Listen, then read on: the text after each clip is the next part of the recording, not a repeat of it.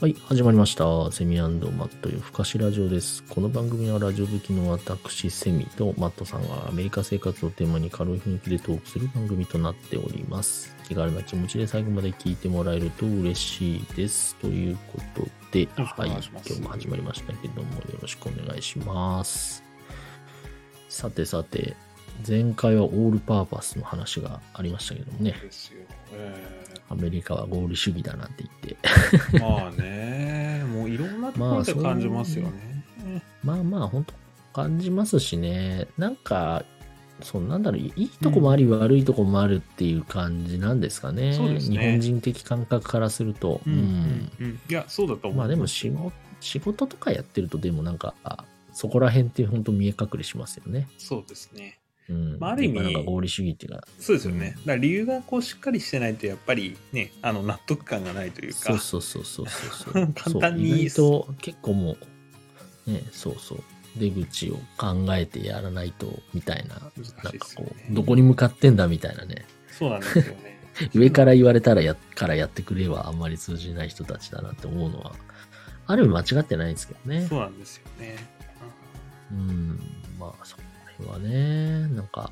そう合理主義ってそうだなってなんかちょっと思っちゃいましたよ、さうっんうんき、うんううんん、確かに。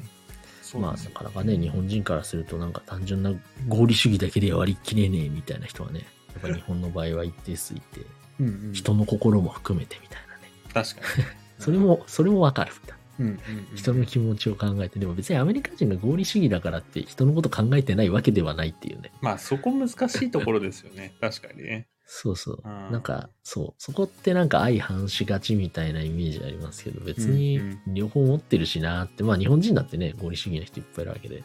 そうでまあ、す両ね方。ありますよね、なんていうのはね、なんかちょっと思いますけどもね。バランスしながらね、やんないとね。あれですそようね。そうそうそう。でうん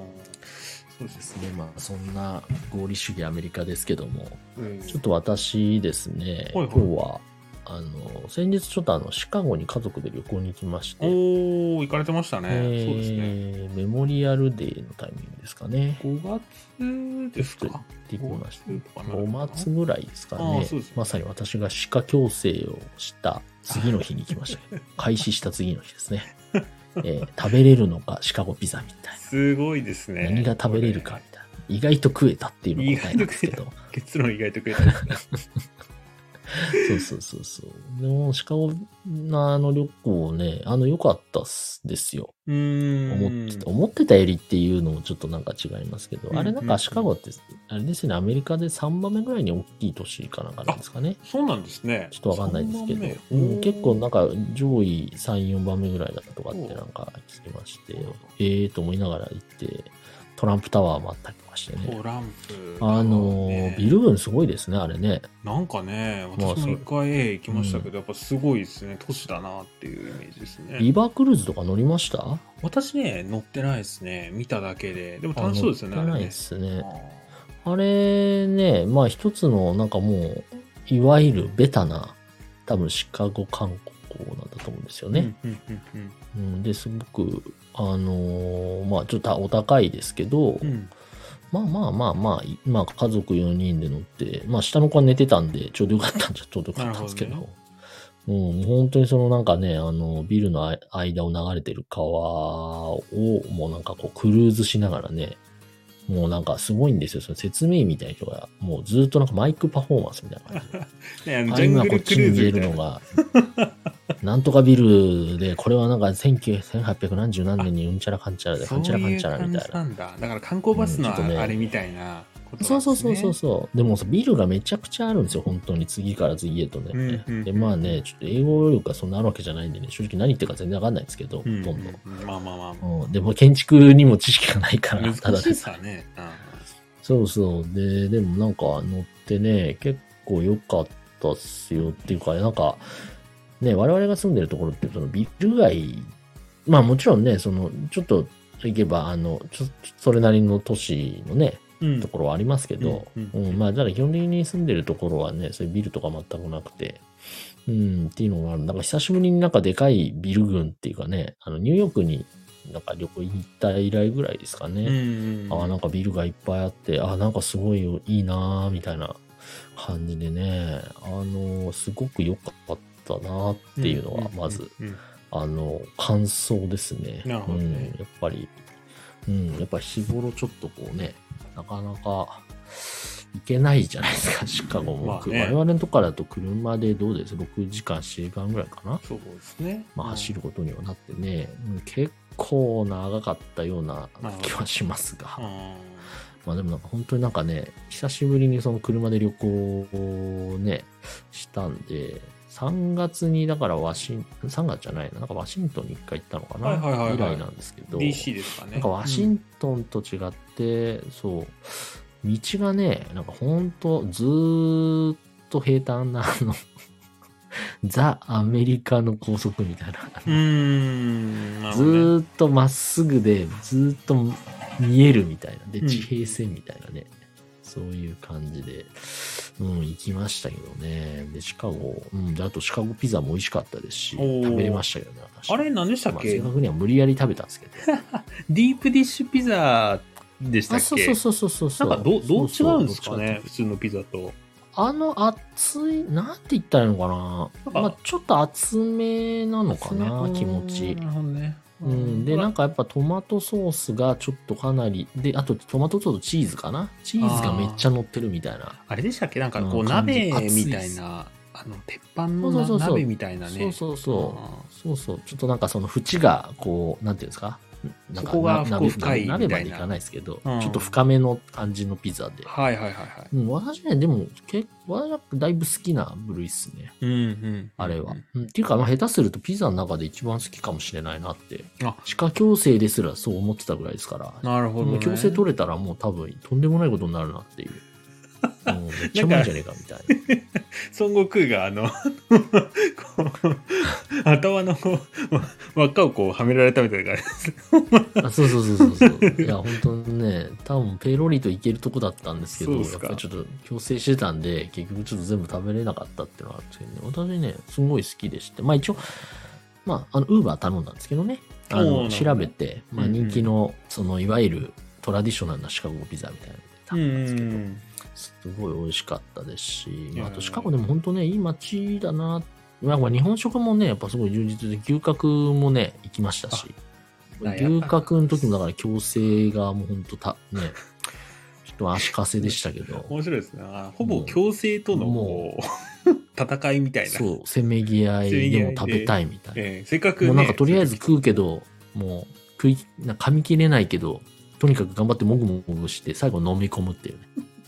わか飲るみ込むっていう。咀嚼ができないですね例のあのバイトアップそうで、ね、そうそうそうそうあーいやわかりますそようそう。いや、でも、そうだ、牛角で、あビールかな。ビールも生ビールだったのかな、あれ。うんあらでも美味しい。いや、久しぶりに、あ、うまーと思って、あー朝日だったかな。あなあんかいいですね朝日ビール久しぶりだなと思いながら、いいな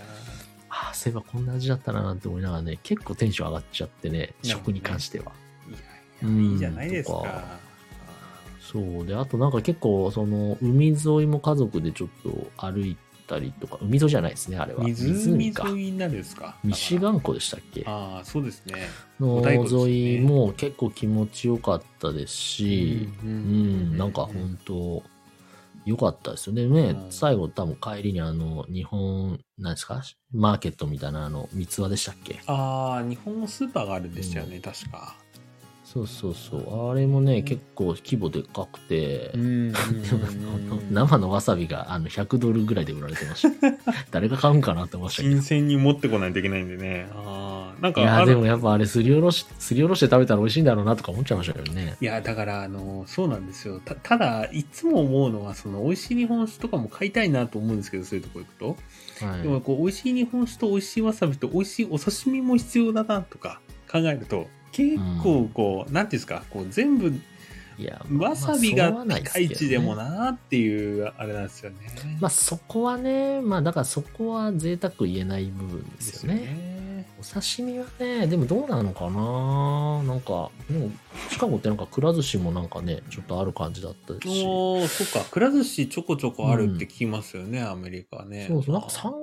くら寿司なんかちょっとわかんないですけど、なんか2、3店舗あったんじゃないですかね。ただちょっとあの、いわゆるそのダウンタウンとかの中心部じゃなくて、ちょっと離れたところにあった感じでしたけど、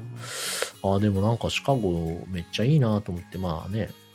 あったかい時だったからあれですけど、ああ、そうですあの冬行ったら超寒いんだろうなって思いましたし、まあ、あとね、ちょっと僕アメリカ来た時、ちょっとシカゴ PD にね、ちょっとドラマハマりましてハマっね、てらっしゃいましちたょっね。となんかセミかさん感ん慨深かった。一人でずっともうだ家族来てない時でしたけどね、先に一人で来たんで、ずっとシカゴ PD 見てましたからシカね。ゴ ETS って。 それなんかあの、英語シカ全ゴ然わかんないけど、ここが出てきたなみたいなのがあったりしないですか、そういうのは。さすがにそれはないですけさすがどに、ないですかあーその犯罪のあれなんで、なるほど、でね。もちょっとシカゴ PD 見たいなとか思いましたけど ね。どこにあんのかなみたいな。でもなんか、 まあでもあれかなと思って。治安とかね、考えると、まあ確かにそうですね。あーそうそうそうそう。まあでも本当ダウンタウンら辺はね、本当ある、いくらでもね、よっぽど歩いても日中は大丈夫なんだなっていうのは、うんあうんうんの、ね、感じました。まあなんかマッツさんもね、電車とか乗ったって言ってましまたあしねね、。ちょっと今振り返ると地下鉄は乗っちゃったんですけど、まあ乗らない方が良かったなとはちょっと思いましたけどね。まあ、うんまあままああね、どうかな、まあ日中だったら大丈夫かなそうとそういう感覚は夜はね私は盛りましたね。ちょまっあとそう怖いなっていう夜はちょっと危ないんで絶対やめた方がいいと思いますけど、